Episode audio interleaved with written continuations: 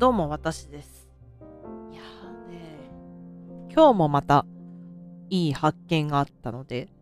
報告。あの、私ね、まあ函館市に住んでるんですけども、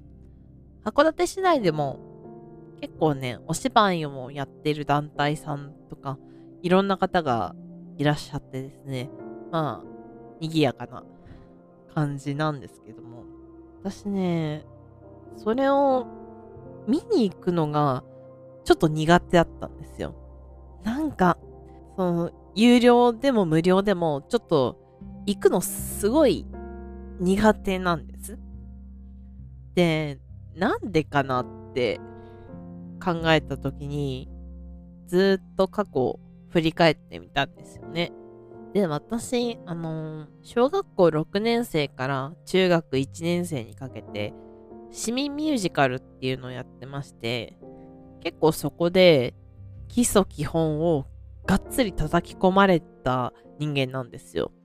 で、中学1年の時にやった公演から、まあ、ちょっと演劇と離れて、えー高3になって演劇に復活するんですけど、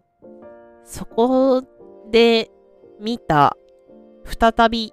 見ることになった函館演劇というものが、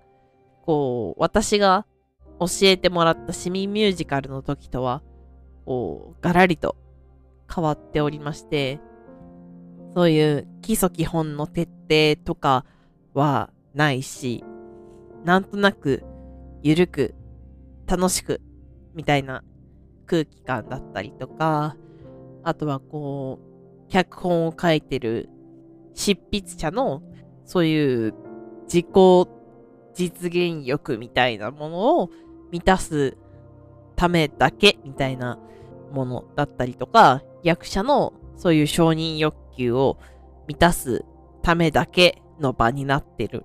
っていう風に高3の時の私は感じていて、今も正直そういう側面はあるかなって思う部分があって、やっぱりそれを、まあ私はこう基礎基本を徹底的にやって、まあ劇団四季とかではこう一音を去る、ん？一音外すものは去れっていう、今一音外しましたけど、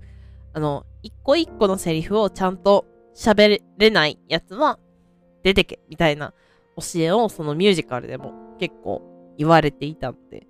やっぱそういう環境で育った私からすると、高3の時から今にかけての私から見えてる函館演劇というものは当時の世界から全く違う真逆の世界に変わってしまったわけですよね。やっぱそれは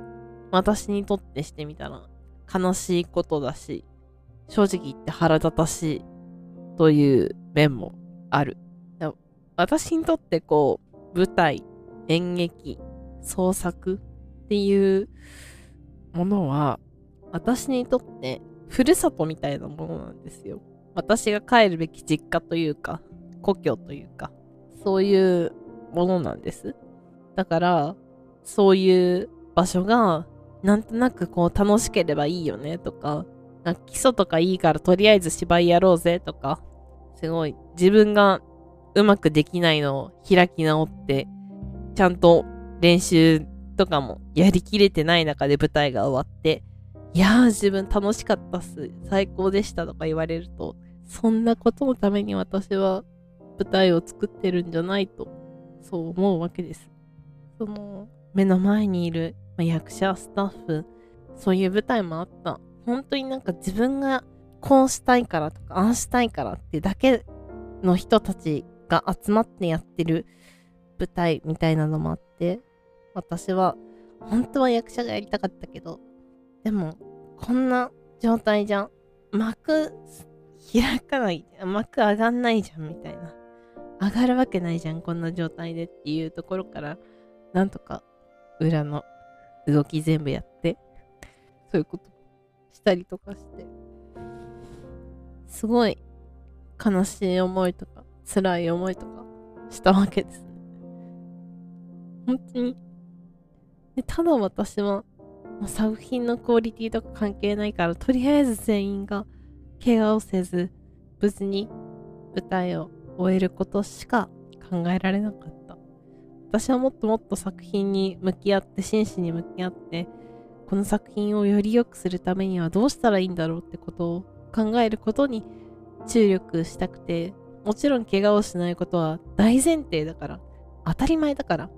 それは徹底的にやってほしいしみんなに。なんで私だけ背負ってるんだろうって。なんでって。舞台ってその程度の場所なのって。私すっごい悔しくて。本当に私にとっての帰るべき場所だと思っていてから。その帰るべき場所がなんか踏みにじられてる感じがして正直顔を知ってる知り合いの舞台とかはどうしても行けなくって。行ってもやっぱそうだったやっぱそこまでだって。思って。なんか別に下手くそでもいいんです。とか舞台セットが整ってなくったっていいんです。そうじゃなくて本当に本当に心の底から真摯に舞台に向き合ってる。作品を見たいけど、どこかでなんか自分に酔ってるような役者とかをちょっとでも見ちゃうと私はなんか金返してくれって思うタイプの人間なんです。来るんじゃなかった。行くべきじゃなかった。毎回思う。これはね、あくまで一個人の意見だって、ご意見だと思ってとどめてほしいけど、でも、そういう風に舞台が本当に、本当に？好きで、大好きで、本当に帰るべき場所、自分のホームだって思っている場所が舞台だって思っている人間がいて、そういう人が舞台に見に来た時に本当に満足してもらえる舞台を作ってますかって。中途半端な気持ちで作って、お客さんの気持ちに傷つけてる場合もあるんだよって。私は そういう気持ちで、その覚悟を持って行くときは行くんです、舞台に。でもやっぱりその覚悟が重すぎて具合悪くなることもあって、あ、すいません、行けません。予約したのに行けませんってこともあるんです。だから、舞台作る人には舞台作る人だけじゃないけど、今回に限っては舞台作る人、舞台作る人は、うん、楽しくやることはいいこと。楽しむことはいいことなんだけど、中途半端な気持ちとか、生半可な気持ちで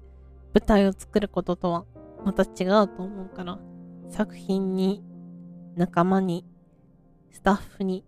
舞台に関わる全てに真摯に向き合う気持ちを持って全力を尽くしてほしいなって思うんです。せめて、せめて稽古をしている時間だけでも真摯に向き合ってほしいんです。自分のことを優先せずに作品作りに真摯に向き合ってほしいなってわかるんですよ。やっぱりね、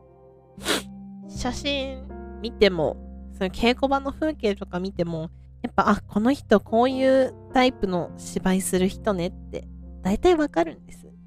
もう、十何年も経つから、舞台始めてから。あ、この人はこういうタイプの芝居だとか、あ、この作品はこういう雰囲気か。そっか。そうかってなるんです。だから、なおさら なおさら行くのには覚悟を持たなくちゃいけなくて。いや、写真ではこうだけど、舞台ではきっとその不安を裏切ってくれると期待していくんだけど、その、その不安は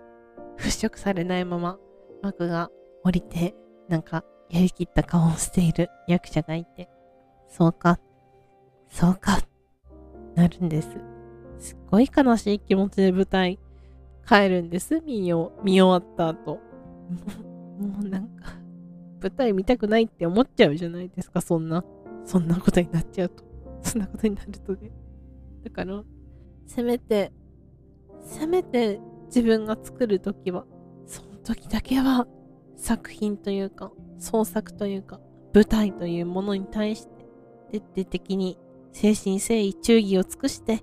舞台を作りたいなって、そう思っています。